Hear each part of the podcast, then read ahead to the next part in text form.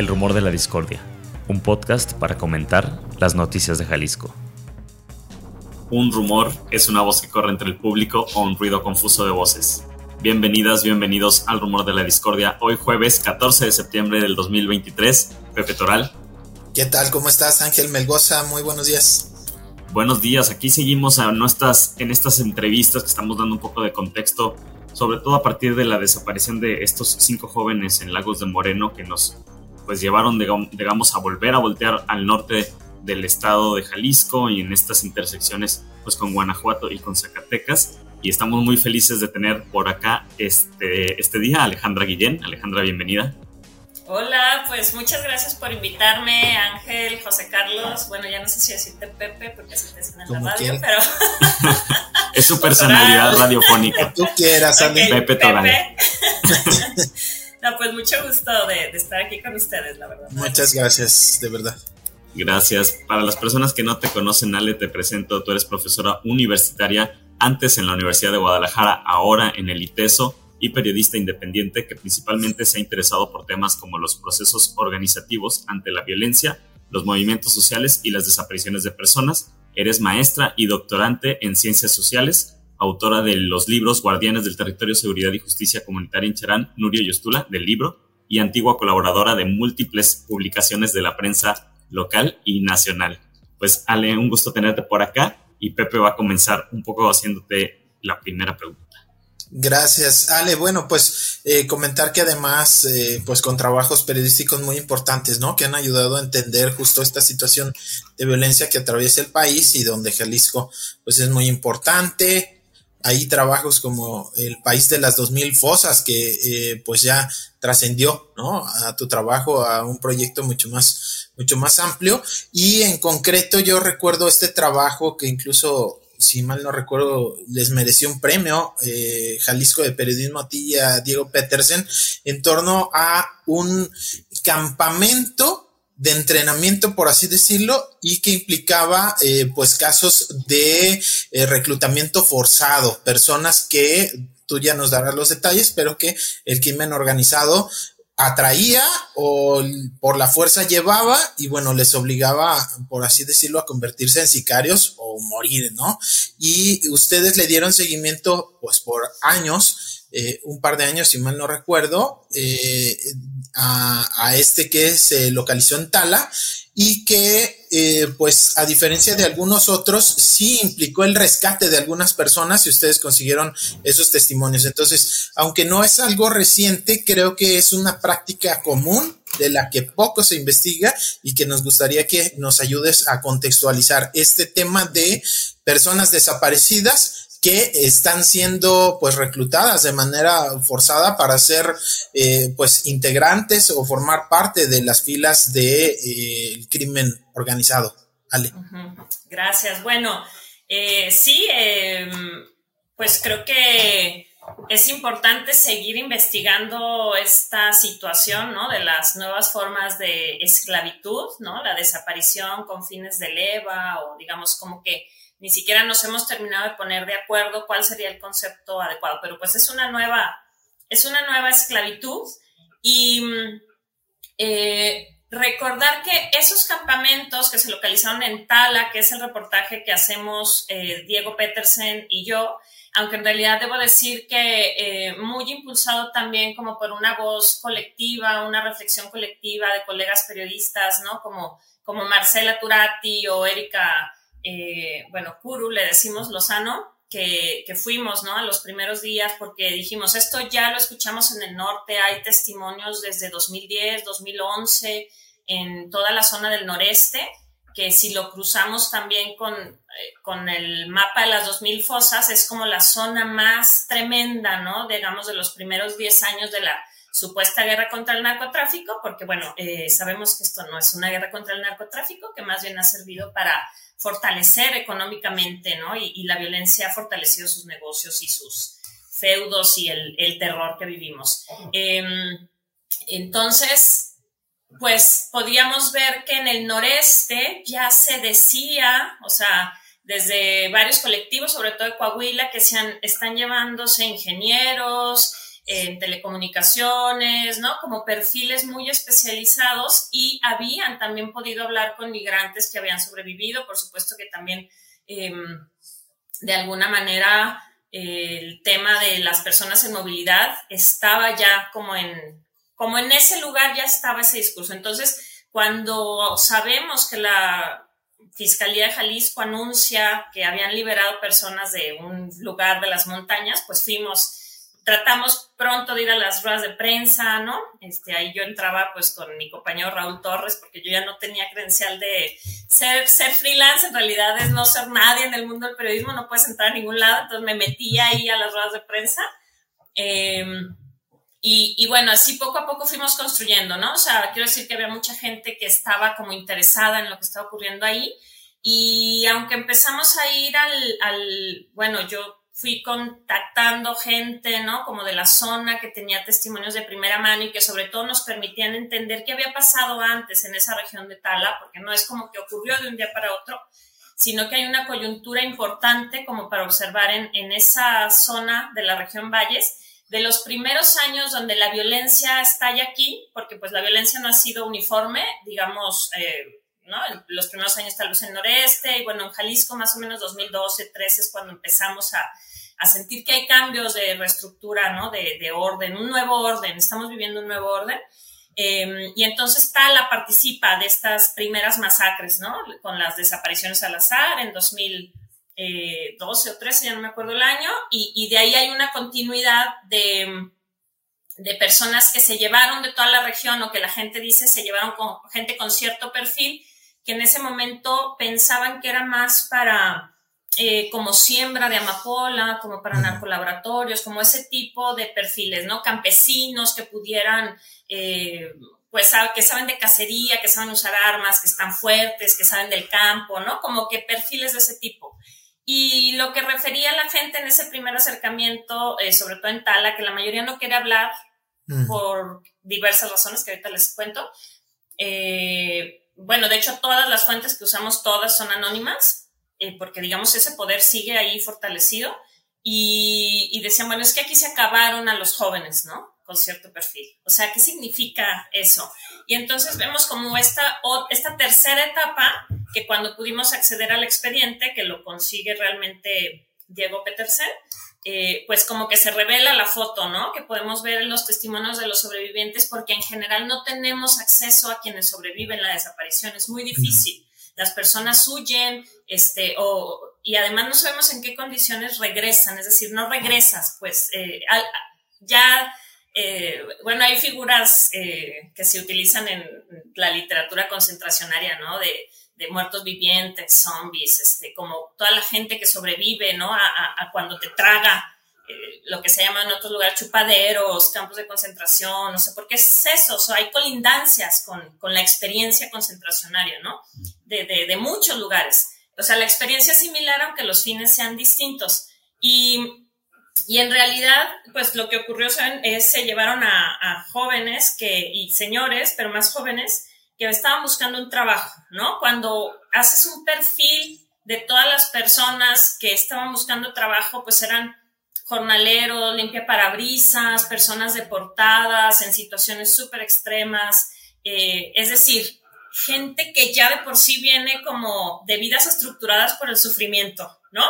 O sea, por violencia, o sea, son capas de violencia que te colocan en mucho mayor riesgo ante la desaparición y más para este tipo de desapariciones, ¿no? Que, que te llevan con engaños y te llevan a campamentos. Pero ese año en realidad se descubrió en Puerto Vallarta antes, luego en Tala y luego en, perdón, era Lagos. Lagos. Eh, Lagos, luego, de hecho, te ha de haber tocado a ti cubrirlo, no sé si estabas allá, creo que sí. Hubo uno. Ajá. Hubo uno a los que fuimos. A este, Tala y luego Puerto Vallarta, pero era como un poco la misma célula, pero hubo como le digo a Diego, sin hablar bien de las autoridades, porque eso no lo va a hacer nunca, pero pero, pero sí creo que merece eh, poner atención a, a, lo que se hizo ese año, ¿no? De decidir rescatar a personas que estaban eh, que llegaban, digamos, sobrevivientes, daban información que podían escapar y con eso armaron operativos para liberar a otras personas que estaban en, situación, pues, eh, de cautiverio. Entonces, eh, y, no, no, es nada complicado. lo que recuerdo que contaba el fiscal entonces es que con mapas de calor en los cerros, ¿no? Con los helicópteros que tienen, o sea, en realidad no está tan complicado. con eso, con eso y con el testimonio del sobreviviente lograron entrar, ¿no? Desafortunadamente, pues eh, las familias siguen manifestando que esto sigue ocurriendo. Ya lo seguimos escuchando en todos lados, ¿no? Eh, y dicen que el que coordinaba estos campamentos, el famoso Sapo, que, desde hace algunos años aparece como el segundo al mando de, pues del cártel, este, al parecer está encargado eh, que no, yo no podría corroborarlo, son más bien documentos que se han filtrado de Guacamaya Leaks y esas cosas, y como de documentos estadounidenses, ¿no? Que, dicen que está más bien encargado ahora como de la expansión, como, como en eh, la conquista, ¿no? De otros territorios.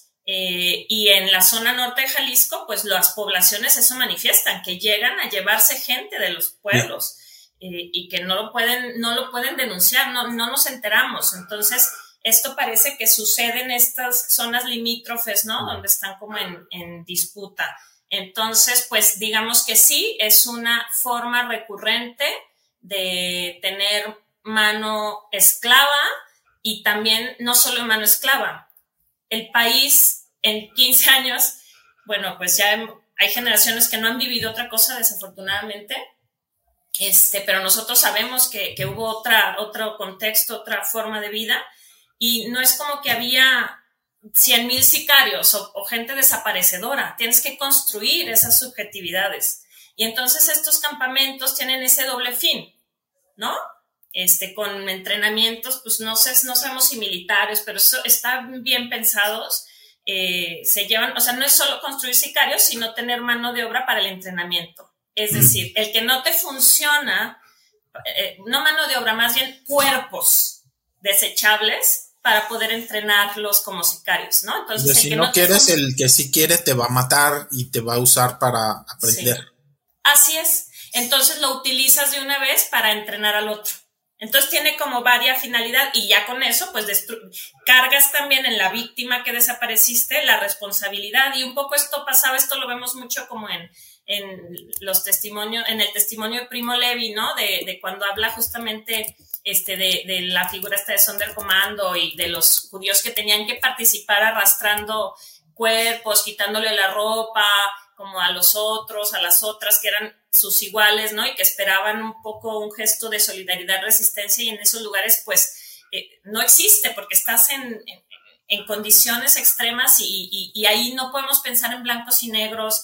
Em, eh, nadie de nosotros sabríamos cómo nos comportaríamos en ese lugar. Mm. Hay quien puede pensar, y esto, bueno, puede ser muy cuestionable porque alguna vez Pilar eh, este, Calveiro, me, cuando lo dije, me dijo, ¿cómo crees? Pero, pero también podría pensarse que aun cuando tú dices, yo no, no voy a participar en eso, aunque te maten, puede ser una victoria, no una, o sea, no una victoria en el, te mataron, pues, ¿no? O sea, es la conclusión de la desaparición, pero no me dominaste. No sé si me explico, o sea, como también, o sea, como que hay muchas potencias ahí en esos espacios que todavía tenemos que reflexionar y otras personas que, pues, tienen que entrarle porque están amenazadas sus familias o por diversas situaciones, ¿no? Oye, pero sí se entiende eso, ¿no? ¿Por qué, ¿Por qué te llamaba la atención esta, esta señora Pilar?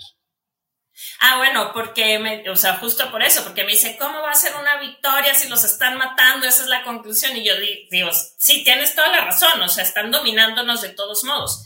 Pero, pero como que me gusta verlo también como esos gestos pequeños de resistencia ante la dominación, de decir, eh, o incluso los que atestiguan, ¿no? Atestiguar este tipo de situaciones, el que escapa y va y atestigua ante la fiscalía, aunque saben que están coludidos eso es un acto de potencia tremenda, ¿no? De, o el que, el que regresa, el que, sobre todo Luis, el que ya había escapado antes, ve las noticias y decide buscar a la fiscalía con todos los riesgos que implicaba, decide buscarlos para decirles, yo vi el rostro de 17 personas que fueron asesinadas y quiero que sus familias descansen. Entonces, como poder ver estos gestos de resistencia aún en escenarios donde parece que la dominación es total, ¿no? Por supuesto que no alcanza, ¿no? No alcanza, o sea, tendríamos que estar mucho, o sea, nos falta tanto para poder detener esto, pero, pero, pero creo que en esos espacios ocurren eh, situaciones que todavía nos falta reflexionar y que ahora que ocurrió esto de Lagos, em, que bueno, es mi opinión, no creo que se trate de un asunto de reclutamiento forzado, más bien que usaron esta práctica de, eh, digo, sin, sin, tener más elementos de, de, qué pasó, este, más bien creo que utilizan esta práctica cruel de ponerlos a pelear entre ellos, porque así depositas también la responsabilidad en la víctima, ¿no? Y eso es lo que ha estado ocurriendo en muchos comentarios en las redes, como de juzgar em, y, y, como de culpar a las víctimas, ¿no? ¿Para qué harían eso, Ale, Alejandra? ¿Para, para qué los ponen a pelear? Bueno, no te podría responder del todo porque tendríamos que escucharles a ellos, ¿no? Pero, por ejemplo, en los campamentos de Tala, sí, a los 17 que digamos que es como la parte más fuerte del expediente de cómo los matan, en realidad ellos se pelean entre todos primero y el que va cayendo, pues le van dando como el tiro de gracia, ¿no? Entonces, eh, ahí tiene como varias eh, funciones como de exhibición también y de un mensaje hacia los que quedaron vivos, ¿no? De alguna manera. Y con esto también, aun si tú sobreviviste, el ser testigo de eso, o sea, con eso ya pones la responsabilidad en la víctima. O sea, eso, eso, eso genera en la opinión pública. Y en lo de Lagos tendríamos que pensar, este video que circula es un producto de comunicación pensado para posicionar este, una idea como esta, ¿no? De pensar que, hubo un traidor o algo así. Y, yo creo que hay que ser muy cuidadosos con, con esto. Primero porque no sabemos qué pasó, este, no tenemos como toda la información y que de ninguna manera podríamos pues responsabilizar a ninguno de los jóvenes, ¿no? Por lo, por lo ocurrido. Eh, y digo, sin más detalles, porque yo ni he visto el video ni lo voy a ver, pero digamos lo que luego escucho que relatan eh, y lo que leo que escriben al respecto, pues yo pensaría que tampoco sabemos nosotros, si estuviéramos en una situación así, cómo reaccionaríamos o cómo, cómo es que esto ocurre y cómo es que funciona. Porque, por ejemplo, en, el, en lo de los campamentos de Tala, en las descripciones es evidente que ellos sí pelean entre ellos no sabemos exactamente cómo es el mecanismo de presión, de dominación, el, o sea, eh, en general pueden tener, las, pueden tener los contactos de tus familias, eh, de la mayoría de los que llegaron a esos campamentos los recogen en sus casas, mm. sus hermanas, sus mamás los despiden, tienen sus currículums, tienen toda la información y es muy frecuente, al menos en tal, eso sí, que amenacen a las familias. Entonces, digamos que yo sería muy cuidadosa de que no tenemos todo el contexto y invitaría a no, a no juzgar, ¿no? O sea, los responsables son, son otros, son otras, son todas, o sea, estamos viendo además como la cadena de destrucción, ¿no? De, de encargada de, pues sí, de la destrucción, de la eliminación de la máquina este, que traga eh, personas de manera sistemática, pero tenemos que ver en algún momento quiénes son los políticos responsables que ahorita andan con sus, o sea, cómo se atreven a hablar de elecciones, ¿no? Cuando son los políticos y los empresarios de esta ciudad y seguramente de otros lugares, porque esto es una empresa internacional mafiosa que tiene los rostros de lo legal y lo ilegal, entonces están, eh, ¿no? Así. Y vemos lugares en Guadalajara de gente con muchísimo poder adquisitivo, que debe pues saber de todo, pero seguramente entre esas personas están los beneficiados de mm. toda la sangre que corre y que los vemos con guaruras y entonces ellos se van impunemente, ¿no?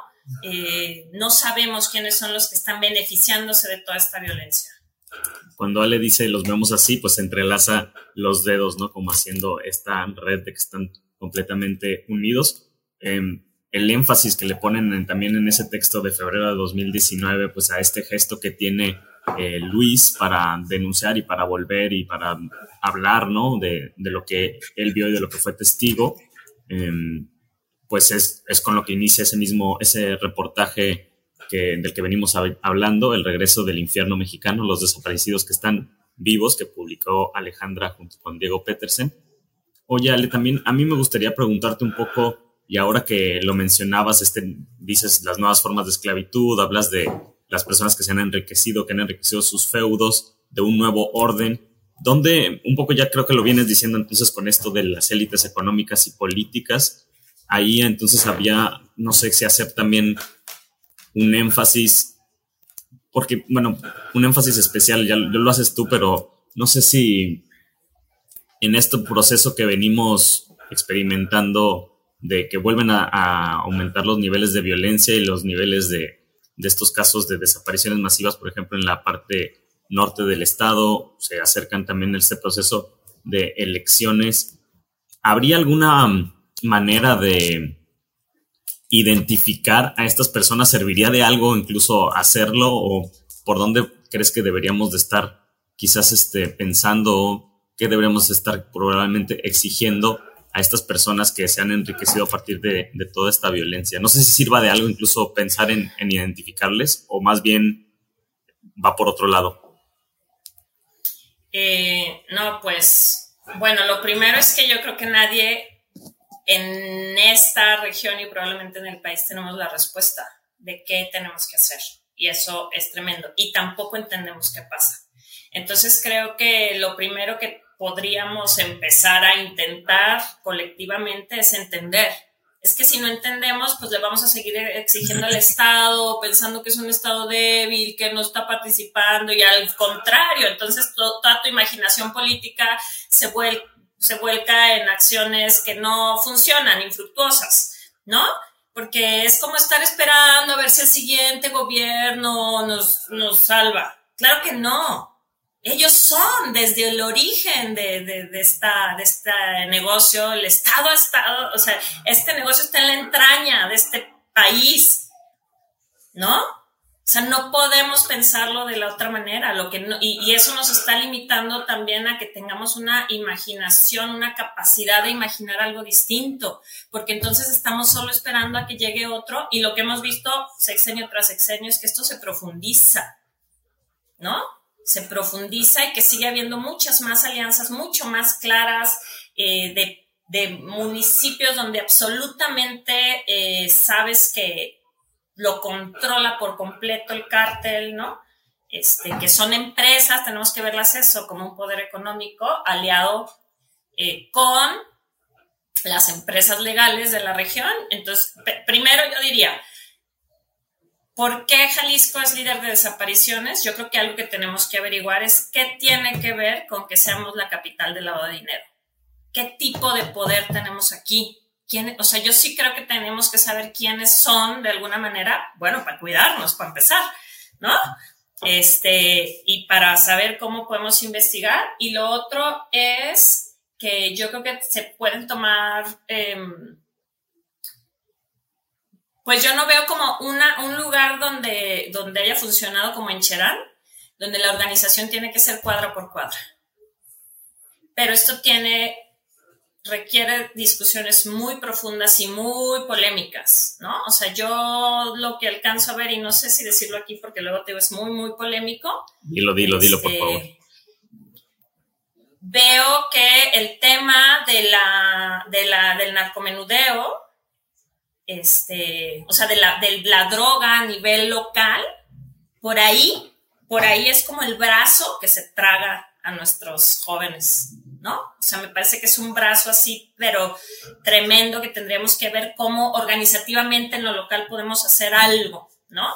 Este, porque, porque es que hasta si volteaste a ver a alguien del barrio, te van a llevar.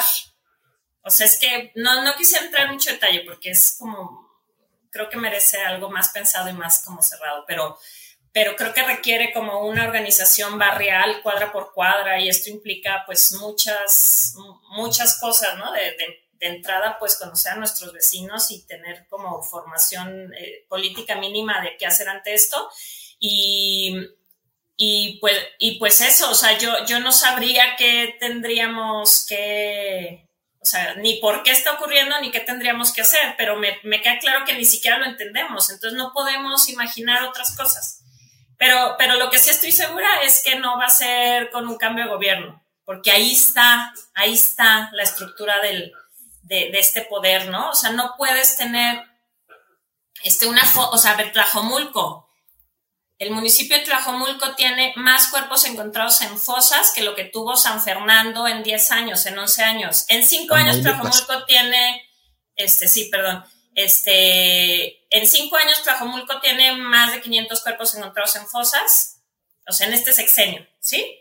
Y de 2006 a 2016 se encontraron 350 cuerpos, más o menos, la cifra la podemos revisar luego ahí, en, este, ahí hay que checarla, pero más o menos en 11 años, que era San Fernando, Tamaulipas, era el epicentro de la desaparición, ¿no? De, de, de todo ese lugar. Y entonces decimos, bueno, algo nos tienen que decir los que han gobernado los últimos 15 años, que ha sido mm. Movimiento Ciudadano y antes el PRI, y seguramente hay todos, o sea, ninguno se salva. Entonces, este, pues creo que ellos saben lo que ocurre, no lo dicen, no hay acciones, y entonces pues podemos pensar más bien que hay una serie de colusiones que no logramos como, como entender, pero eh, pues finalmente lo que diría es no normalizarlo. O sea, ¿cuántas, cuántas masacres podríamos ahorita enlistar y casos particulares de los últimos años que no han movido nada? Lagos nos da el ejemplo de decir aquí seguimos y estamos resistiendo y me parece que estos actos simbólicos son muy potentes. También cuando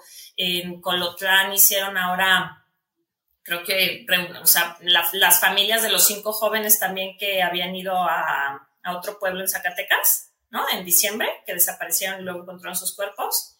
Eh, las familias de Colotlán se reunieron, ¿no? Como decir, esto no es normal, esto no está bien, pero en Jalisco, después de lo del CAP, no vemos mucha solidaridad ni con las familias, ¿no? Es como si estuviéramos esperando hasta que nos pase en nuestra familia. Y desafortunadamente esto se sigue es, pues extendiendo. Muy bien. Eh, bueno, y en relación a la situación que está viviendo Tlajomulco, y no solo Tlajomulco, pero digamos que sí es donde podemos ver una gran concentración de, de personas desaparecidas posteriormente localizadas en fosas. Eh, pues creo que los que han gobernado en los últimos 10, 15 años tendrían algo que decirnos y también tendríamos que ver qué, qué tiene que ver todo esto con el modelo de ciudad o con el cártel inmobiliario, como le han llamado eh, pues en, esta entidad, con todo el diseño arquitectónico que tiene que ver primero con eh, pues esta, estos lugares, ¿no? Donde arquitectónicamente parece que se propicia la violencia porque no, no hay condiciones de vida digna y que muchas de las personas ya no pueden vivir dentro del periférico por la burbuja inmobiliaria o por los precios muy altos. Entonces, digamos que que de por sí una situación económica precaria pues te lleva a vivir a esos lugares, ¿no? Con cuerpos extenuados que tienes que hacer traslados de cuatro o cinco horas al día para poder salir a trabajar, pero además eh, con el riesgo de que de pronto pasen lo que llaman, eh, las familias lo, lo, han escuchado de manera muy frecuente, las limpias, las barredoras o lo que sea, que se puedan llevar a 10, a 20, a 30 de una sola colonia eh, que, vemos, ¿no? Como corredores de miseria que coinciden con corredores de desaparición muy fuerte y que además a nadie le importa, ¿no? Son como los desechables, los sobrantes, o sea, ¿cómo es que hay más de 500 cuerpos encontrados en Tlajomulco y cómo eso no es un verdadero escándalo? ¿Cómo no para todo, cómo no paran las universidades. Em, eh, yo ahora que soy madre y lo he platicado con otras compañeras que estamos pues preocupadas, eh, parecería que ya ser madre o padre en este país es o tienes a alguien desaparecido, a tu hijo o a tu hija, o te abrazas al que tienes para que no se lo lleven, porque no sabes cuándo te va a tocar. O sea, es un verdadero drama, porque están atentando contra lo más sagrado, ¿no? O sea, están tocando lo más sagrado y los políticos tienen que responder. No queremos escucharlos hablar de, política y de sus grillas para ver quién se lleva el botín en, el siguiente, en la siguiente elección. Ellos son responsables, tendrían que estar más bien dando cuentas.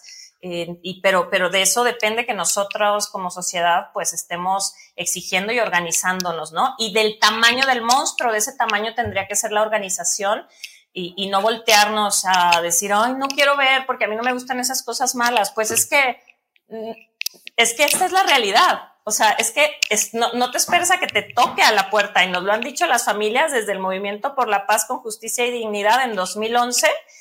Las madres decían en los mítines, no se esperen a que llegue la desaparición a su puerta, no se esperen, ¿no? Entonces, pues yo creo que es eso, convocarnos a platicar de esto, a pensar juntos, a investigar, a, tener, a, desafiar nuestra imaginación eh, organizativa que tiene que ser, yo pienso, o sea, esa es mi postura eh, y es mi conclusión de tantos años, tiene que ser antiestado, porque eso digo, no, no estoy diciendo hagamos la revolución, pero, pero sí tendríamos que, se tendría que ser súper desafiante contra las autoridades, ¿no? Claro, es que es que 15 mil de los que son oficiales y si viéramos rostro por rostro, yo creo que no tendríamos capacidad, nuestra mente no tendría capacidad de imaginar todas esas vidas eh, aniquiladas, ¿no? En, solo en la entidad. Eh, y luego las madres sometidas a la otra violencia, de tener que ver, por ejemplo, si vives en Tlajomulco vas a ver probablemente 500 fragmentos de cuerpos, ¿no? Este, para ver si entre esos está tu hijo o tu hija. Ale, en, esta situación, tú ya lo dijiste, son empresas pues transnacionales. No solo juega el Estado mexicano, no, o sea, hay intereses internacionales, el más claro y evidente es Estados Unidos, pero bueno, también, o sea, sabemos que hay redes hacia Sudamérica, hacia Europa, hacia Asia, eh, paraísos fiscales que, que, juegan también ahí un tema muy importante en lo de lavado de dinero y demás. ¿Qué, o sea, hasta dónde crees, no? O sea, porque ya lo dices tú, no, tenemos nadie la respuesta, ojalá la tuviéramos ya, pero, o sea, ¿qué pasa con eso en cuanto a que las autoridades si quisieran, que bueno, vemos que en realidad están, están coludidas, pero si quisieran, pues tampoco es algo que rebasa las fronteras eh, eh, de México. O sea, y este es un conflicto que no se reconoce ni siquiera en la academia, eh, que se especializa en temas de conflictos armados, así no se reconoce como un conflicto armado, ¿no? Porque no hay como algo que reivindique políticamente el cártel, más allá de, aunque sí las tiene, digamos, no hay como reivindicaciones como no sé, eh, conflictos como en Colombia, ¿no? Las FARC, ¿no? Entonces, ni siquiera en la academia se considera que exista un conflicto armado formal, aunque en los hechos, pues las cifras de muertes, de desaparición, de violencia, los hechos, eh, ¿no? Eh, en la vía pública, pues bueno, muestran otra cosa. ¿Qué, ¿Qué onda con eso? O sea, ¿cómo lo ves ya ampliando el panorama incluso a nivel internacional? O sea, Sí, claro, en realidad es que de alguna manera parece que se acordó entre estos grandes poderes que los muertos los ponemos nosotros, ¿no? Y algo que yo creo que no tenemos totalmente claro es, yo, me lo pregunto mucho, ¿no? Y hasta digo, bueno, si un día hablo con el contador del cártel, este, es que es tanta la infraestructura y tanta la inversión para desaparecer personas. O sea, es tanta porque necesitas una red de casas, de vehículos, de gasolina, de pago de autoridades, ¿no? Em, de, gente dedicada a eso, de entrenamientos. Es decir, es tiempo, dinero, esfuerzo. Y dices, pero económicamente, ¿cómo es que esta, esto te genera tantas ganancias? Y luego veo notas como la de Agustín, ¿no? Que muestra, eh, por ejemplo, ahora del asesinato, desaparición y asesin, posterior asesinato del, del ganadero del norte de Jalisco que venía huyendo de Chihuahua, cuando nos muestra toda la red de control del ganado, de todas las economías legales e ilegales, dicen, claro, es que la violencia te permite varias cosas, te permite tener todos los negocios, todos los negocios, es decir, no tenemos idea de cuánta ha sido la ganancia económica que pues han visto que invertirle a este tipo de violencia con crueldad, porque ya, eh, como lo ha dicho muchas veces Rosana Reguillo, retomando a Caravero, matar no es suficiente, ¿no? O sea, nos están mandando un mensaje para no organizarnos. Y aún así, ante todo ese horror, yo sigo volteando a ver a Cherania Ostula, que bueno, Ostula está ahorita siendo asediado pero pudieron sacar a los cárteles aunque sea con un control territorial barrial de cuadra por cuadra, eh, y bueno, Nostula también, con decisiones muy fuertes, con presiones muy fuertes, con mucha sangre derramada, desafortunadamente Nostula. Eh, pero me parece que hay que estar volteando a ver esos pequeños gestos porque probablemente ahí en esa organización chiquita, incluso para nosotros como periodistas, no podemos, eh, podemos protestar, podemos organizarnos, podemos hacer muchas cosas, pero si no tenemos la protección barrial en el territorio donde nos movemos, no vamos a poder protegernos porque tenemos que verlo como parte de todo, ¿no? Entonces, eh, digo, yo es como lo único que más o menos puedo esbozar ante poderes económicos tan, tan grandes y que, claro, pues ahí sí, este, sí, sí, pues solo las autoridades pueden, pero la persecución del dinero y, bloquearles estas entradas, pues es lo que permitiría también desinflar, eh, o sea, es, digamos lo que podría desmovilizar verdaderamente a estos, a estos eh, escuadrones de muerte, ¿no? Pero, pero bueno, insisto, yo no soy experta en ver soluciones ni, ni, ni, sé, solo son como las cosas que me pasan por la mente sin saber cómo por dónde. Eh, pero pues como dice Estoral, claramente Asia o sea, son mafias chinas, mafias de todos los lugares, nada más que los muertos los ponemos nosotros. Y, y políticos, ¿no? Este, digamos, no sabemos pues realmente quién mueve los hilos. Ale, pues agradecerte mucho por tu tiempo y por todas estas reflexiones, un poco yo para el rumor y lo compartiré con Pepe, que ya lo habíamos un poco hablado pensando en lo que vamos a hacer frente a las elecciones que, se vienen y como teniendo este espacio de, de noticias y este espacio de entrevistas, pues es un poco no hacerle el juego a estas personas, a estos políticos con sus agendas y con lo que tratan de posicionar, sino más bien hacer la agenda desde las personas, desde las comunidades que están en resistencia y creo que pues por ahí tomar tus palabras será también pues una inspiración para lo que vamos a, seguir haciendo en este espacio. Y pues muchas gracias. Pepe, no sé si quieres hacer una última pregunta. No, nada más pues agradecerte Alejandra y, pues bueno que también resaltar que eh, pues en tu trabajo periodístico y académico también has hecho un acompañamiento importante de familiares de personas desaparecidas y yo creo que eh, especialmente, ¿no? Estas comunidades indígenas que, que, ya mencionas que han tomado, pues, eh, digamos, la organización de sus comunidades en sus manos y no depositándolas en partidos. Y familiares de víctimas directas, indirectas eh, de la violencia, creo que nos llevan un largo camino por recorrer, son quienes están opinando, pues, nuevas cosas que no se atreven a decir los políticos, los medios de comunicación, nuevas propuestas, nuevas alternativas y creo que pues de alguna forma es esa, esa eh, quien nos va abriendo camino intentando buscar soluciones, no sé, como tú lo ves. Bueno. Sí, y, bueno, yo diría que, justo, en la mañana pensaba, ¿no? Que toda la cobertura empieza a ser que si MC renuncia, no renuncia. Y yo digo, a ver, ¿y qué tal que nos salíamos todos y decimos, no vamos a hablar de esto hasta que liberen a todos los desaparecidos? De Semefo, los que ya están muertos, que necesitan regresar a casa y hasta que liberen a los que están en campamentos o privados de su libertad, ¿no? Es decir, digo, claro, son como, pues solo ideas. pero, pero creo que tendríamos que estar como a, ese, a, esa altura, mm. este, ¿no? ¿no? altura, como, como en ese nivel de exigencia, por lo menos. Y pues muchas gracias por estar. Pues muchísimas gracias. Y en estas fechas eh, mal conocidas o bueno, conocidas como patrias, pues importante hablar de todo esto que, que nos invita Alejandra.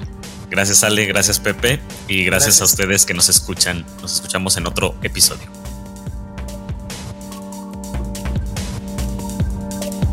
El Rumor de la Discordia, un podcast para comentar las noticias de Jalisco.